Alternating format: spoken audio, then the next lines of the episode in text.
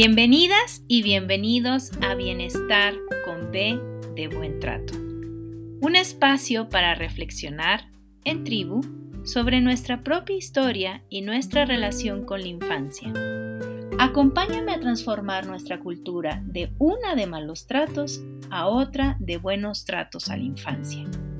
Yo soy Claudia Ávila Schlottfeld, mamá, bióloga y doctora en ciencias con especialidad en neurobiología celular y molecular.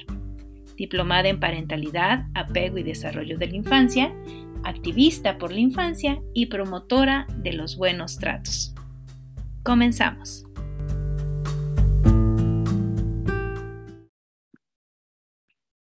Buenas tardes o buenas noches según el horario en el que se encuentren. Eh, hoy es ombligo de semana, hoy es miércoles, ya falta muy poquito para el fin de semana y hoy es un día excelente para seguir em, bordando la reflexión con nuestros, bueno, con el, con el invitado del día de hoy. Bienvenidas y bienvenidos al programa de las tres Bs, Bienestar con B de Buen Trato un programa que ha sido creado con mucho cariño y con el deseo de co-construir comunidades sensibles, que vayamos integrando en nuestros sistemas que todos y todas formamos parte de esta comunidad sensible en la que enfermeras, maestros, abuelos, tíos, eh, legisladores, em, personal público, que se relaciona de manera directa o indirecta con un niño, niña o adolescente, em, puede transformar eh, para bien o para mal, ojalá no, eh, la vida de un individuo. Y el día de hoy vamos a hablar en este programa, el número 28 eh, de Bienestar con B de Buen Trato, sobre el nuevo paradigma de la paternidad. Y no sé por qué, ahí dice invitada y debió haber sido invitado, desde Tepic Nayarit nos acompaña el doctor Felipe Morales, este, que es un papá con bata. Así que te doy la bienvenida, Felipe. Muchísimas gracias a ti y a Estefanía y a tus pequeños por, por hacer un espacio y platicar y reflexionar sobre este tema tan maravilloso y además que cuadra también porque casualmente ayer justo hablaba con una compañera y amiga sobre esto de em, la maternidad, la crianza y los cuidados, ¿no?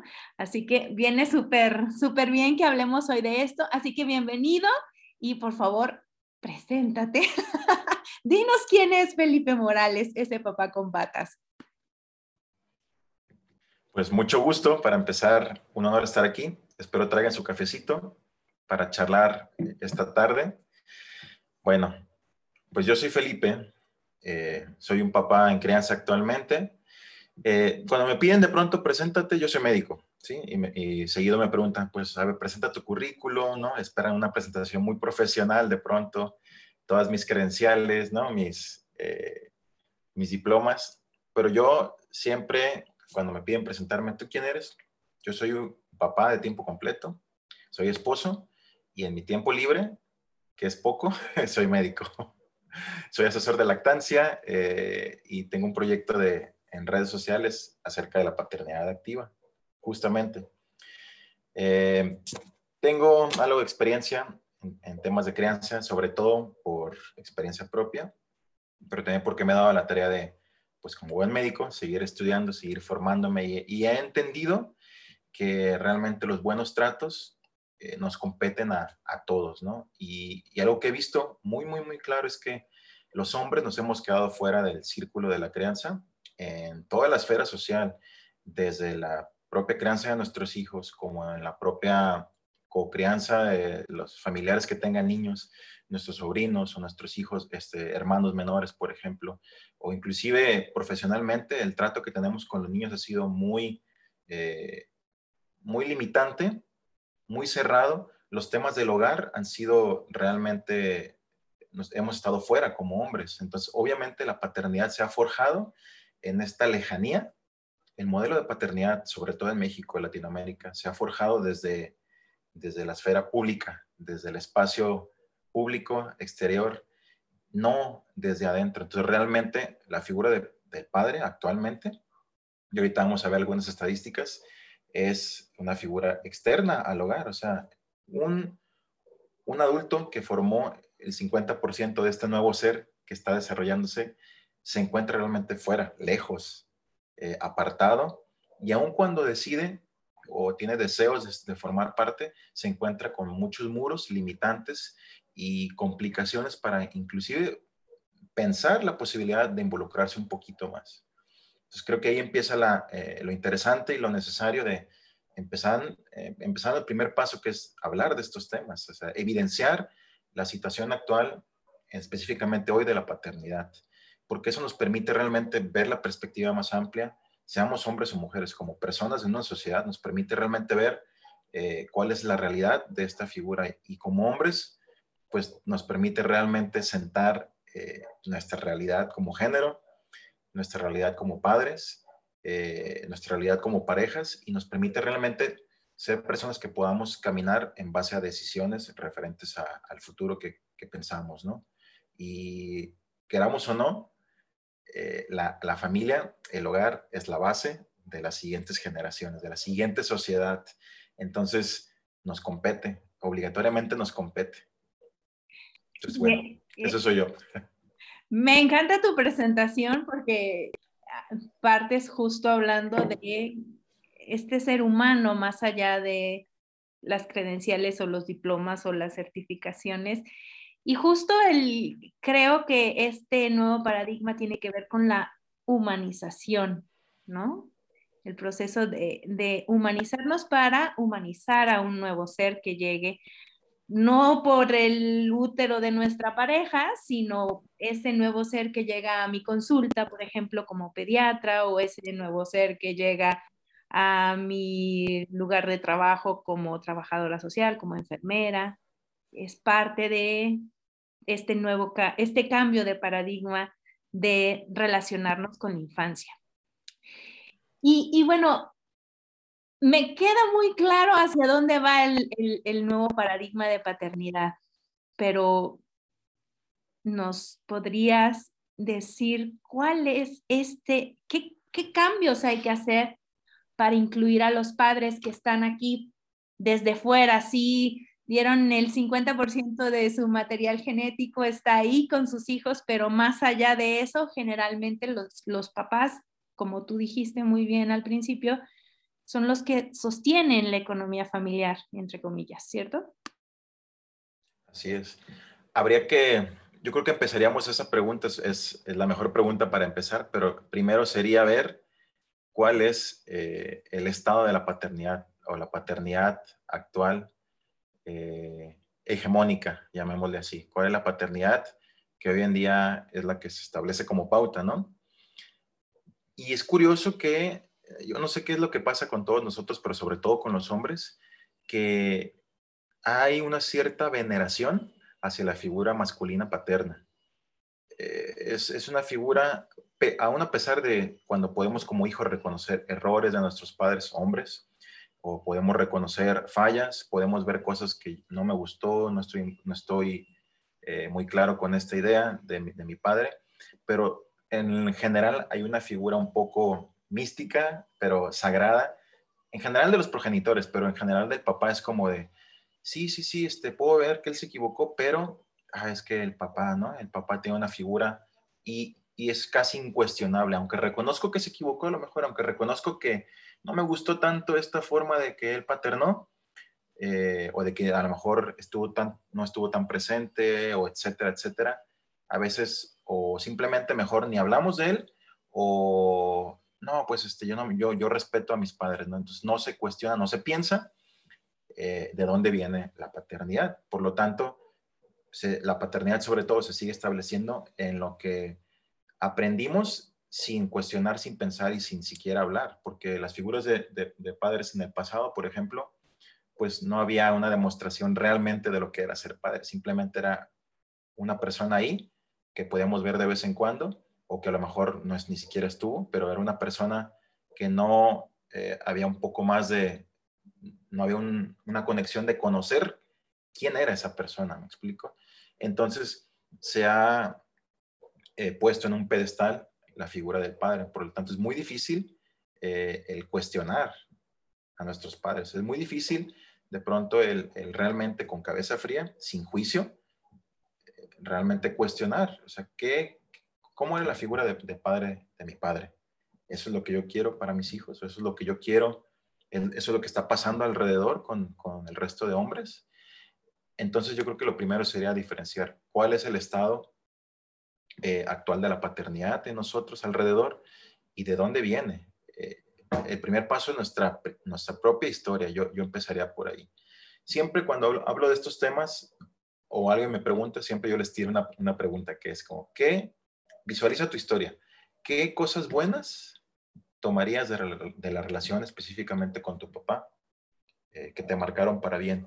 ¿Y qué cosas te hubiera gustado que fueran diferentes o que te marcaron como heridas o te marcaron de una manera como algo pues no tan, no tan bueno, no tan, eh, no tan lindo? Tomando en cuenta esas, esas preguntas, nos damos cuenta que vivimos en una generación en la que estamos empezando a entender que la paternidad tiene que tener cambios, tiene que tener cambios. Analizando nuestra, propia, nuestra propia historia, pero de una manera honesta y real.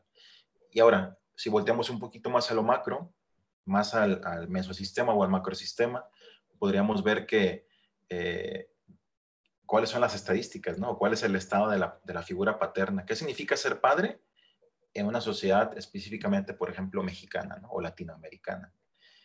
Y los números son crudamente reveladores. O sea, ahí, ahí es innegable el darnos cuenta cómo de pronto esta idea de que el padre presente, el padre presente, pues no ha existido.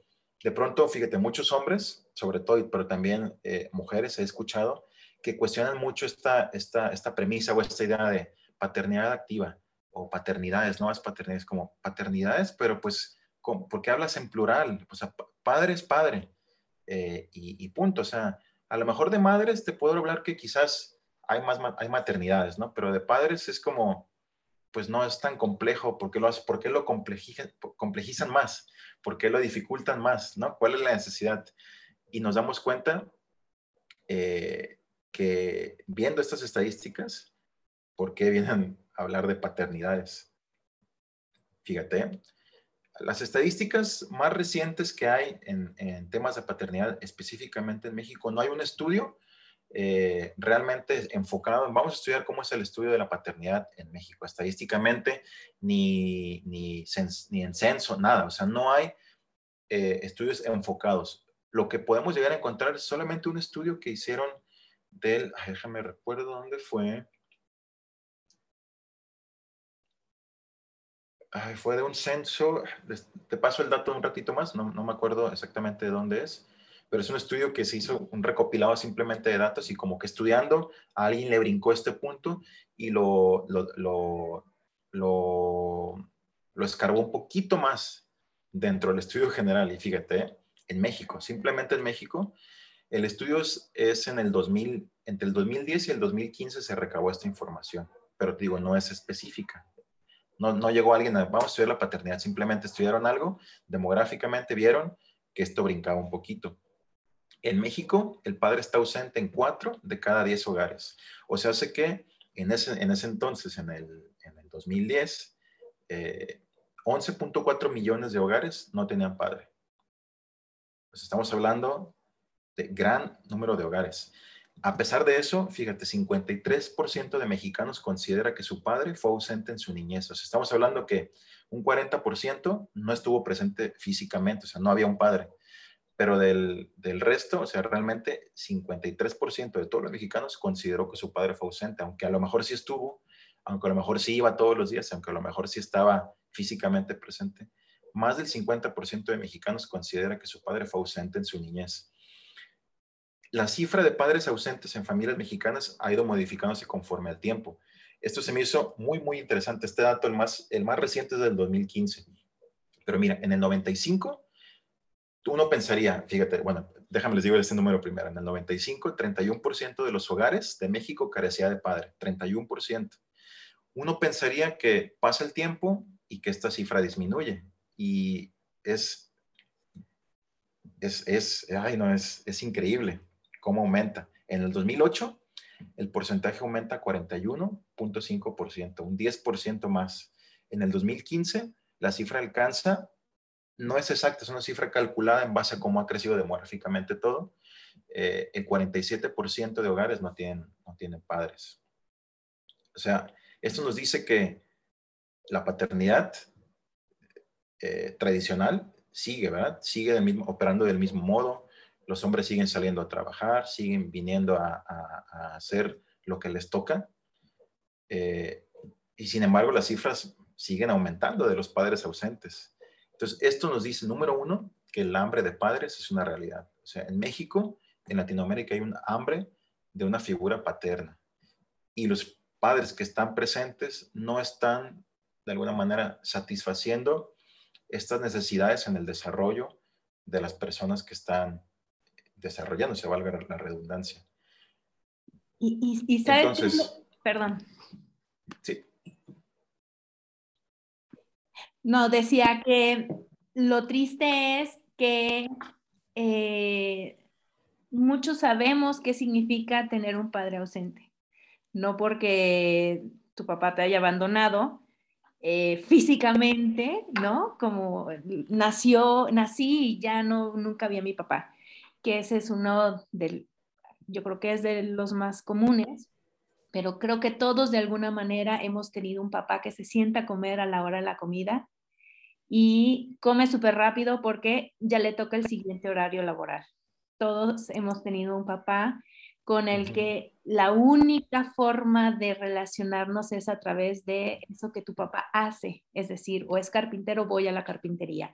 Si es em, médico, voy a que me revise el corazón. Me acuerdo ahorita, se me vino a la mente esta película en donde sale Willy Wonka con Johnny Depp este, que su papá era dentista y la forma de el contacto era a través justo de las consultas, ¿no?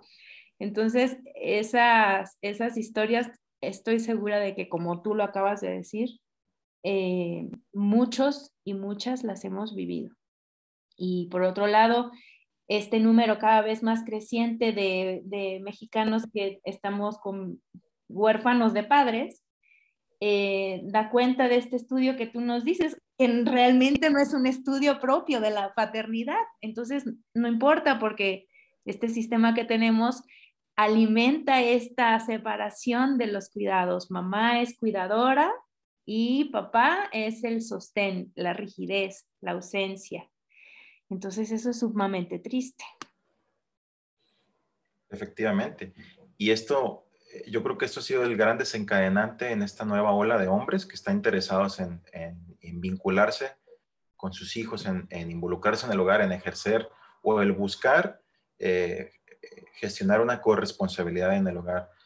Pero fíjate, pasa algo muy interesante porque se ha despertado estas cifras, o sea, aquellos que vivieron sin padre, aquellos que realmente se dan cuenta, ay, me hubiera, ¿cuánto me hubiera gustado yo haber tenido una figura de poder jugar con mi papá, aunque sea, poder conocer cuál era su color favorito, ¿no? O poder saber este, cómo fue su primer día en la escuela, cuando él fue a la escuela, cuando era niño, ¿no? Entonces muchos, muchos hombres con esa carencia deciden, yo voy a hacerlo diferente, entonces me voy a involucrar con mis hijos, voy a hacer algo, lo que sea necesario, o quizás tuvieron un padre abusivo, un padre eh, golpeador, un padre eh, con adicciones, un padre con alguna dificultad, eh, o más bien con algún problema que trajo secuelas, que reconocen ahora, estas secuelas son pues por esta relación tóxica que tuve con mi padre, entonces yo quiero hacer las cosas diferentes. Y lo interesante es que pensaríamos que, ok, automáticamente pues lo haces, ¿no? Decides ser padre, lo haces. Pero nos encontramos con que hay toda una situación social que no nada más eh, limita, sino que imposibilita el que siquiera tú consideres, ni siquiera que tomes el paso, el que consideres eh, abandonar el éxito masculino o las metas propias de, nuestro género por denigrarte, y todo esto lo digo entre comillas, por denigrarte en quedarte a cuidar a tu hijo. ¿Y qué acaso su mamá no puede? ¿Qué acaso no tiene suegra? ¿Qué acaso este, necesita ayuda para cuidar a sus propios hijos esa mujer? ¿O qué acaso a ti eres menos hombre, ¿no? Que prefieres estar en casa que estar sudando, sangrando y llorando por la meta laboral. y nos damos cuenta. Llorar no, porque los hombres no lloran. ah, efectivamente, llorar por dentro, sin que nadie se dé cuenta. Entonces, wow, ahora es el siguiente problema. Ok, gran cantidad de hombres en México se ha dado cuenta. Yo, yo quiero hacer las cosas diferentes, pero, híjole, se encuentran con pared en ningún lado, en toda la esfera social, en todos los ámbitos, hay, ah, hay un no, no se puede, no, no se puede, no, ¿cómo crees? Y lo, y lo interesante es que inclusive pasa en la misma pareja, en el mismo seno del hogar, eh, en la misma familia cercana, ¿no? Y es ahí donde nos damos cuenta. Es, yo creo que es importantísimo repensar este constructo específicamente de la paternidad. Estamos actualmente en la era en la que estamos repensando y cuestionando esos paradigmas o esas ideas que han estado establecidas como un dogma indiscutible, los estereotipos de género, eh, la política, la forma de generar sociedad, eh, el trato a la infancia, sobre todo, este tema que ahorita nos, está llamando, eh, el trato hacia la mujer. Pero la paternidad para todos lados sigue quedando como y es algo muy interesante ¿eh? que yo me he topado y lo voy a decir con mucho cuidado, pero sí lo quiero mencionar. El colectivo feminista está haciendo una labor increíble, tiene décadas.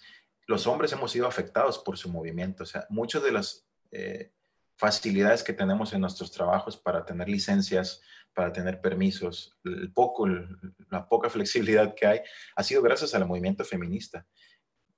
Pero de pronto, esta división que ha habido culturalmente de géneros eh, en la crianza, esta, esta, esta, esta, herida que como hombres, como género masculino hemos hecho al género femenino, eh, ha traído pues una división abismal entre los géneros. Entonces se vuelve muy difícil llegar a un punto medio en, los temas que son propios de los dos. Me explico, la crianza es tema de los dos, no es tema de la mujer.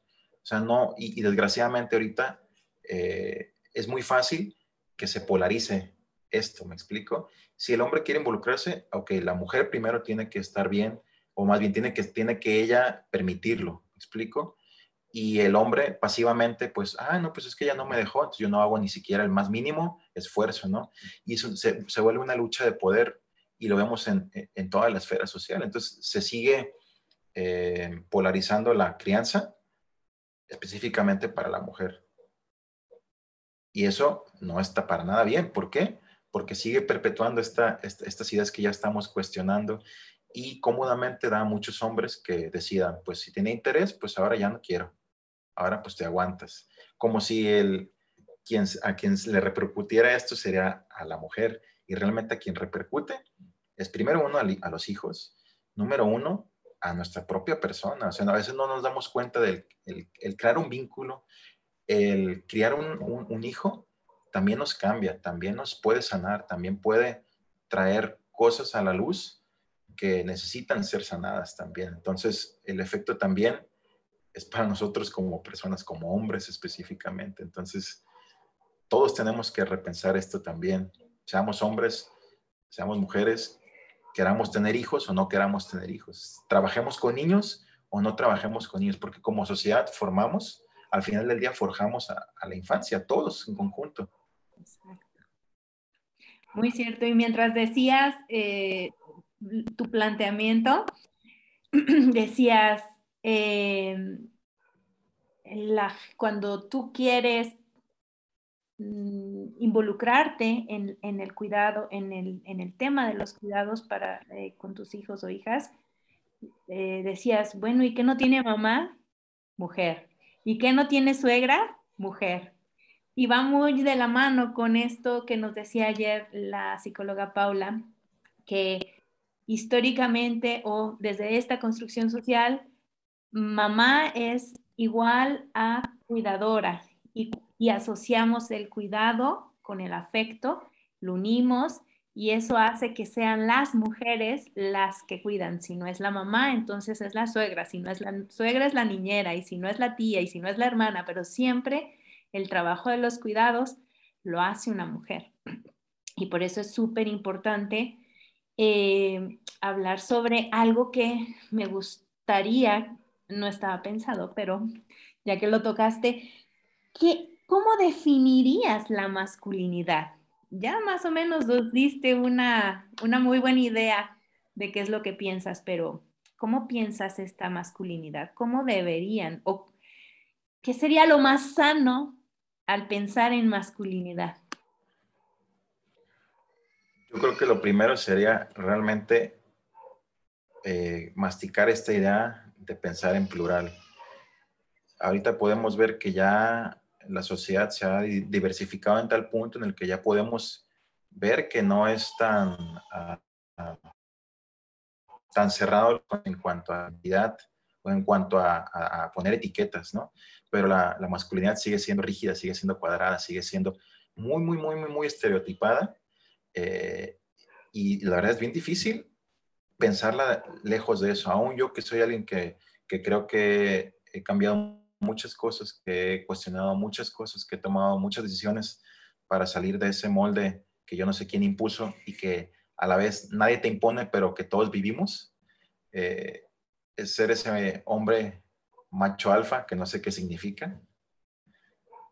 Eh, la verdad es que en cuanto entendemos esta idea que puede, hay una flexibilidad, realmente no hay, no hay, más bien no hay una etiqueta rígida de lo que es ser un hombre o de lo que es no ser hombre.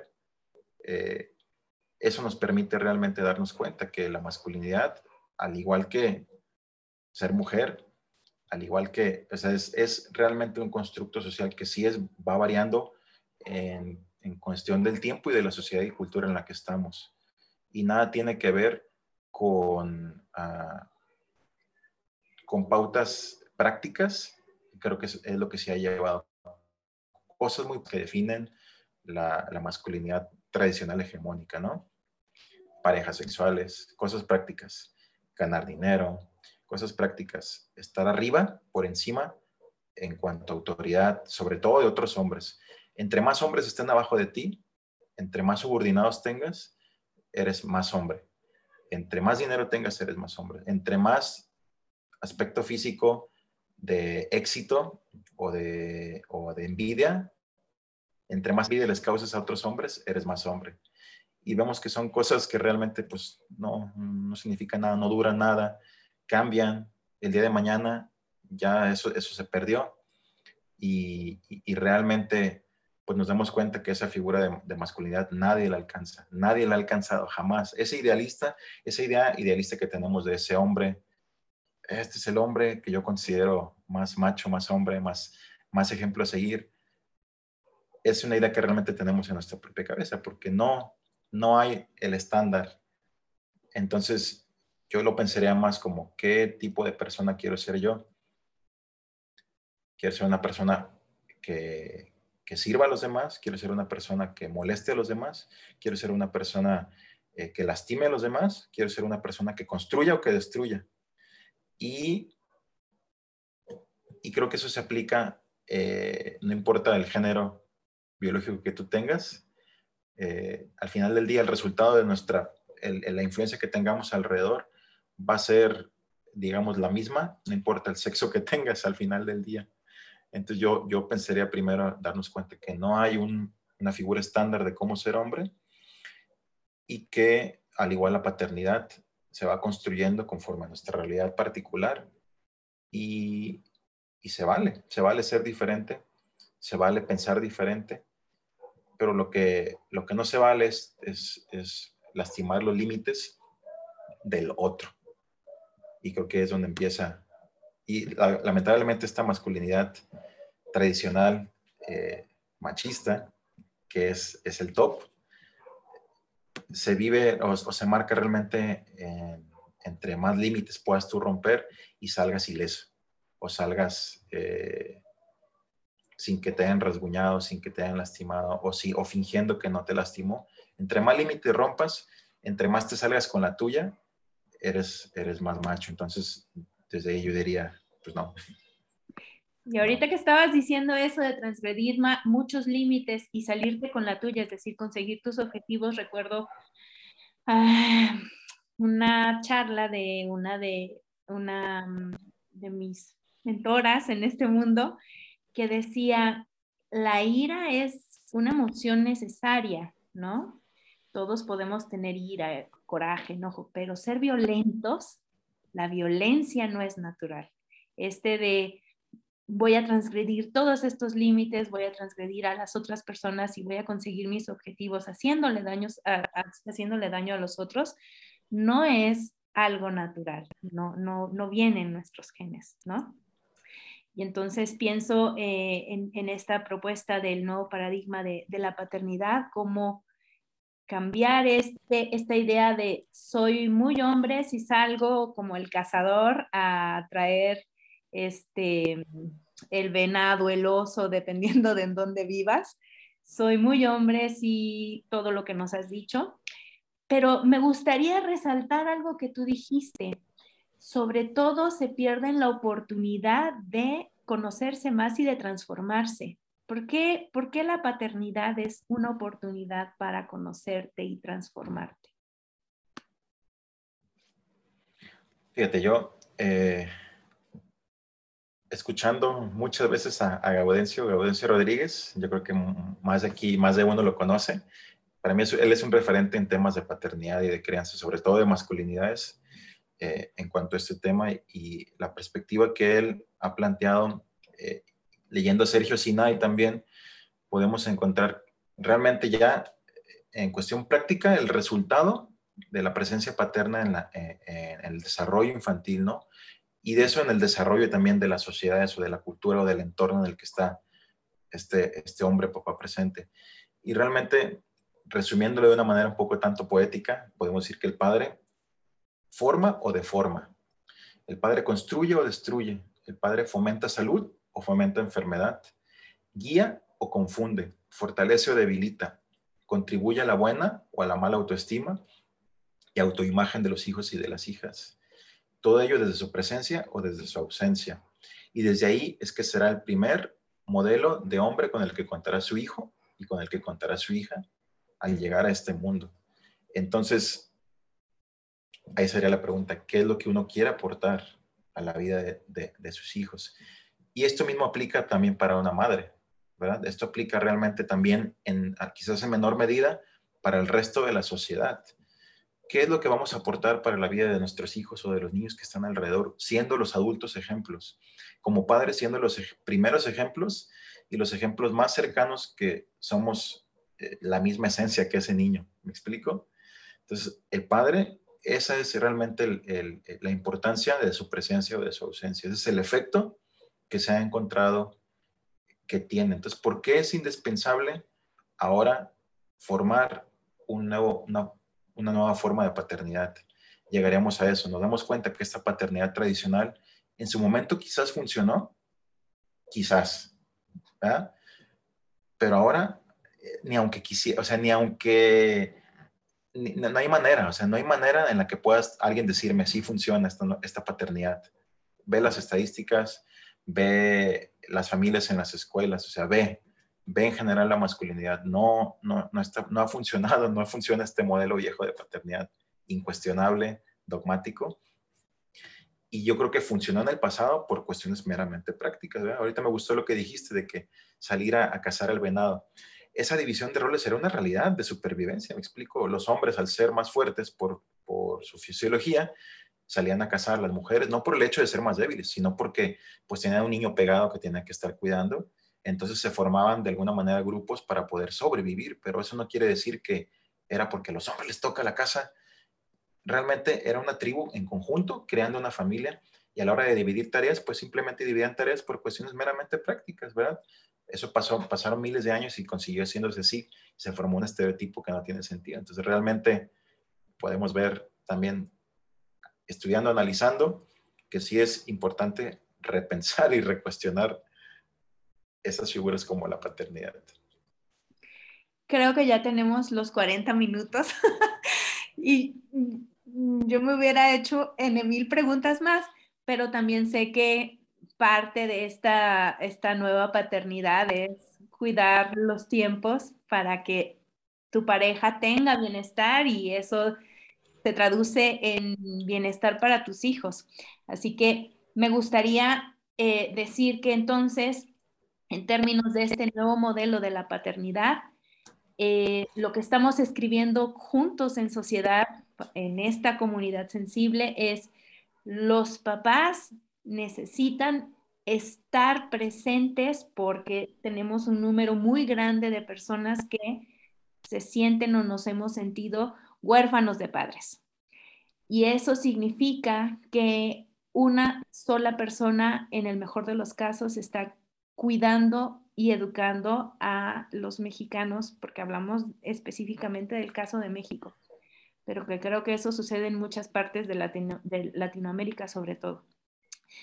Eh, segundo, los papás, e, este modelo que tenemos ahora surgido por esta división del trabajo en, épocas ancestrales, ya no funciona porque ya no vamos a, la jungla o al bosque o a la sabana, ya no vamos a cazar, ¿no?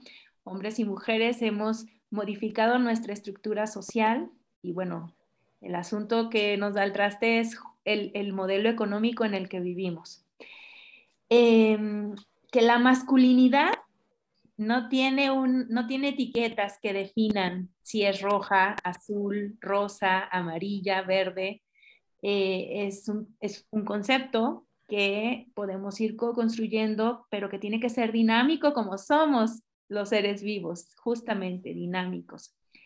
Que la oportunidad de los hombres de incluirse en el ejercicio de crianza es una oportunidad muy valiosa porque te permite no solo tocar el corazón, el cerebro y todo el cuerpo al hablar del desarrollo de un individuo bebé, este, sino que además te a los hombres les modifica la forma en cómo ven el mundo, les modifica las hormonas, les modifica el cerebro y a partir de ahí son seres mucho más sensibles. Y eso hace que cambiemos este paradigma del papá rígido que llega, quiero mi comida, este, y tú niño no te has cambiado, al papá que dice, ah, tengo cinco minutos, ¿por qué no jugamos antes? Juguemos a cocinar y colaboremos, involucrémonos en hacer la comida juntos, por ejemplo, ¿no?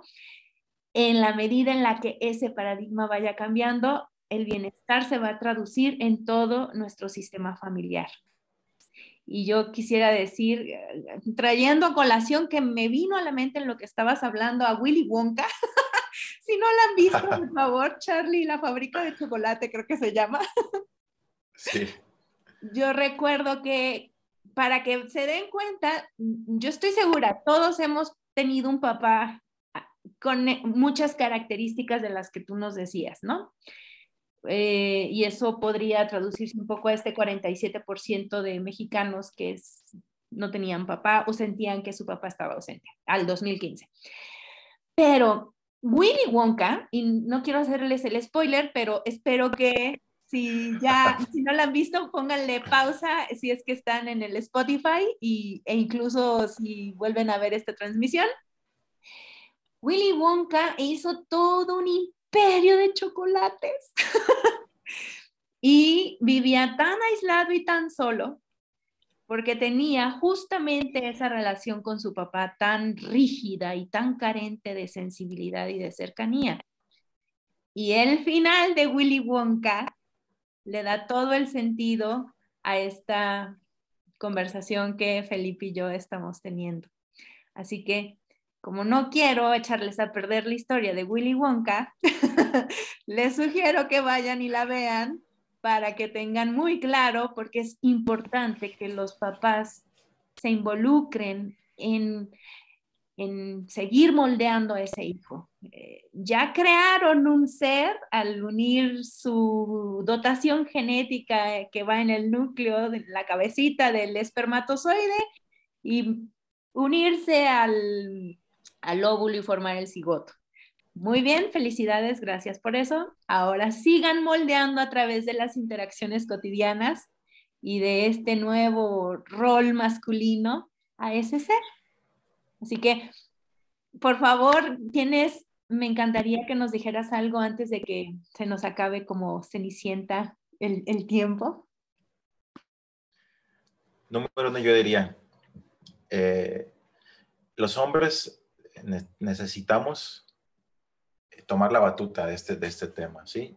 Creo que, lo, vuelvo a repetir, lo que hay ahorita en cuestión de paternidad, los cambios positivos que habido en la paternidad, eh, las puertas, pocas puertas abiertas que hay para que podamos entrar quizás un poquito, aunque sea asomar la cabeza a, a nuestros hogares, ha sido gracias a las mujeres, ha sido gracias a, al trabajo que ellas han hecho por siglos, por siglos. Hemos salido beneficiados sin, querer, sin buscarlo, sin pensarlo, pero es el momento clave en el que como hombres en este nuevo siglo, en este 2021, casi 2022, que los hombres seamos los que tenemos que abrir la pauta para desarrollar esa figura de padre que hoy no existe. ¿Qué padre vamos a replicar? Tenemos que formar una figura de padre, entonces nos toca ser pioneros. Y esto es el reto. Los hombres somos eh, como género, nos gustan los retos, nos gusta la adrenalina. ¿Qué reto más increíble y más maravilloso que ser pioneros en formar una figura de padre que hoy no existe? formar ese ejemplo que queremos que las siguientes generaciones repliquen. Entonces, es nuestra responsabilidad como hombres, como congéneres, construir este nuevo modelo de padre, de buen padre, de buen hombre, y que realmente podamos hacer caer esta igualdad en estas nuevas generaciones. Urge que nos movamos, urge que formemos parte, urge que construyamos las puertas que nosotros mismos ocupamos abrir. Y ahí está el reto. No nada más toquemos la puerta, tenemos que construir, cortar un árbol, construir la puerta, ponerle la chapa, abrirla y entrar. Entonces, como género eh, que nos gusta el reto y la adrenalina, como humanos, porque a todos los humanos nos gusta el, reto y la, y la adrenalina, seamos quienes formamos esta nueva figura. Entonces yo invito a todos los hombres, anímense, tomen el reto de ser pioneros. Y, animo a las mujeres a, suelten esta carga que se les ha impuesto por tantos siglos, suelten esta carga que no les corresponde exclusivamente a ustedes. Sí, maravilloso que muchos lo han logrado solas, a costa de muchas dificultades, lo han logrado solas, pero eso no quiere decir que así tenga que ser. Eso no tiene que ser el modelo eh, en el cual tienen que aguantarse a vivir. Entonces, suelten esa responsabilidad eh, o más bien esa carga de que abnegación de que pues me tocó sufrir y ni modo porque soy mujer, no.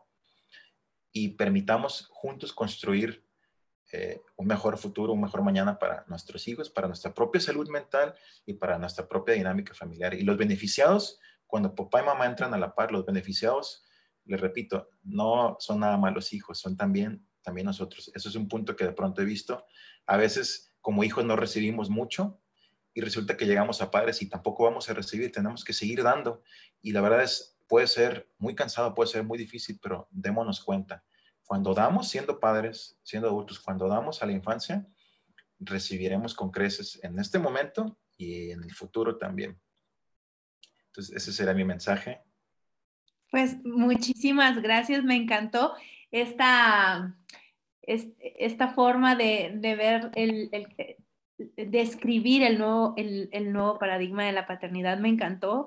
Vamos al bosque o a la selva a buscar nuestro árbol, el tronco que más nos guste, agarremos nuestra hacha, cortemos el, el, pues el, el, tronco y hagamos esa puerta y ahora pone la chapa y ahora instálala y ahora abre este, y abre esa puerta y cuando estemos abriendo la puerta, nuestra, mi invitación como eh, de, este lado, pues es en lugar de señalar, ay, es que no lo estás haciendo bien, ay, es que aquí te faltó, es que no sé qué, eh, en lugar de juzgar porque estamos cediendo o porque estamos perdiendo esto que nos hace especiales, digámoslo así, Em, dejemos que fluyan, que ya abrieron la puerta los hombres que, que, lo intenten, porque como dijo Felipe, pues es algo nuevo, ¿no? Es algo que incluso por lo cual van a ser señalados y juzgados.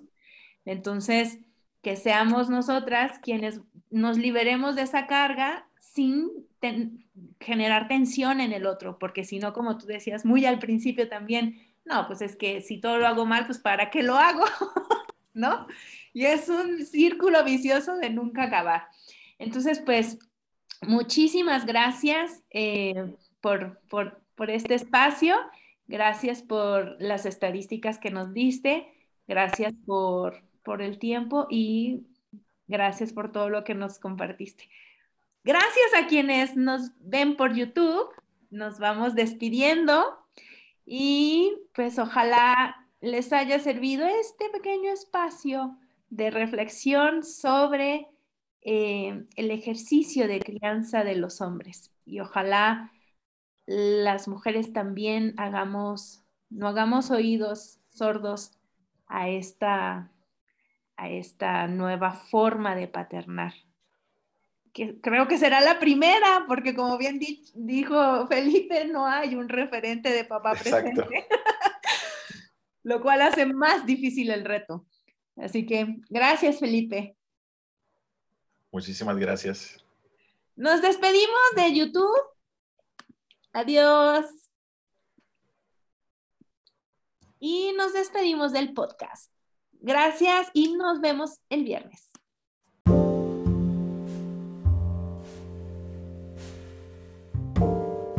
Gracias por acompañarme en esta nueva emisión de Bienestar con B de Buen Trato.